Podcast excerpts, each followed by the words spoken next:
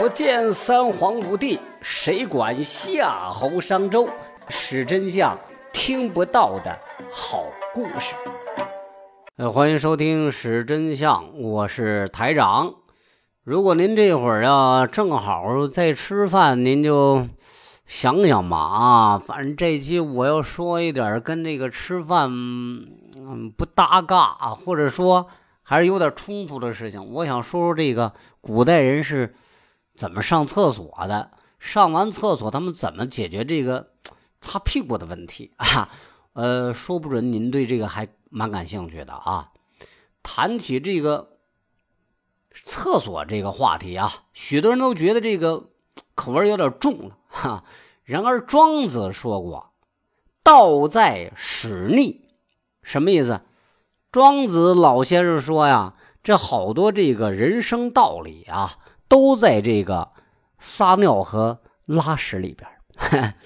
欧阳修说他的文章多得于三上：马上、枕上和侧上，可见在这个史逆当中，或有至理，值得迷探古人上厕所的历史。有关古代厕所的记载，南朝首富石从家里头就有一个富丽堂皇的厕所。如厕的时候，往往是有十几个身穿华丽服饰的婢女，手中端着假尖粉、沉香汁新衣服，是站在门口服侍。据说呀，有个王大将军脱了身上衣服进厕所，如厕完毕之后，穿着婢女们准备好的新衣服出来，神情当中满是骄傲。因此啊，古人就把上厕所这事儿叫做。更衣，《左传》当中也有记载，说公元五百八十一年，晋景公他在这个吃完饭之后啊，觉得肚子胀痛，便去上厕所。可是不慎呐，他一失足就跌到这粪坑里，就淹死了啊！说这个晋景公可算是历史上第一个有文字记载死于厕所里头的君主了。虽然其情可哀，却也暴露出当时宫廷厕所的简陋。如厕实在是一个性命攸关的大事啊！说马上得天下的汉高祖刘邦，那更是牛气十足。有次他在群臣面前有点内急。然而，为了节省时间开会，可能也是为了避免掉进厕所里头，竟然让一个文官把帽子递给他，他配过身去，将那帽子倒过来，就用文臣的帽子来解手了。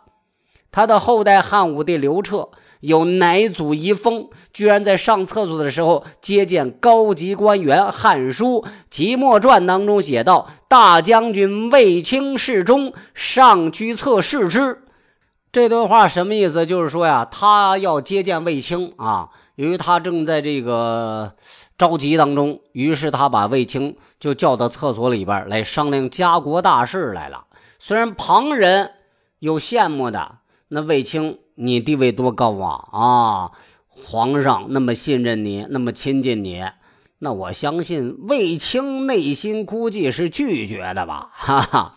或许受到汉高祖的启发，后世的皇帝许多都用便壶来解决问题，不亲自上厕所了。啊，《西京杂记》当中就写到，汉朝宫廷用玉制成虎子，由皇帝侍从人员拿着，以备皇帝随时使用。这种虎子，也就是后人所称的便器和便壶。虎子的称呼起源于西汉的飞将军李广。相传李广射死卧虎，让人铸成虎形的铜制便器，把小便就解在里面，以示对猛虎的蔑视。后来到了唐朝皇帝上位的时候，因其先人。当中有叫李虎的，便将这虎子改称呼为瘦子或者马子，后来演变成如今的马桶、尿盆等俗称。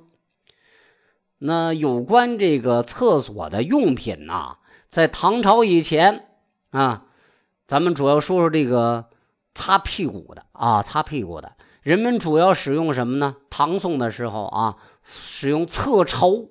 什么东西做的？就是木片或者竹片当然，宫廷或者富贵之家也用金属片或者丝绸等贵重物品的啊。嗯，有人说为什么不用纸呢？虽然这个纸张啊，在东汉时期已经被发明了，然而古人敬惜字纸啊，纸张作为珍贵的书写工具，并不被用如厕时使用，甚至有明文规定禁止用有字的纸擦屁股。哼，啊，大家记不记得一部电视剧啊，《寻秦记》？这样一个片段，古天乐扮演的项少龙穿越到了战国时代的赵国，夜宿居民家中上厕所的时候，给老爷爷要卫生纸擦屁股。老爷爷没听说过什么卫生纸啊，只能拿起一块瓦片就递给他了。项少龙是一脸的懵逼。古代根本就没有卫生纸，有也买不起。那么古人都是怎么怎么这个？除了用这个厕筹之外，还用什么呢？因为这个最底层的。平民用的什么啊？稻草啊、芦苇呀、树叶呀、鹅卵石呀、瓦片呀、石头块来擦屁股啊。讲究一点的，用我刚才说那厕筹啊，呃，厕筹也就厕碱，就是用来擦屁屁的木条或者竹条嘛。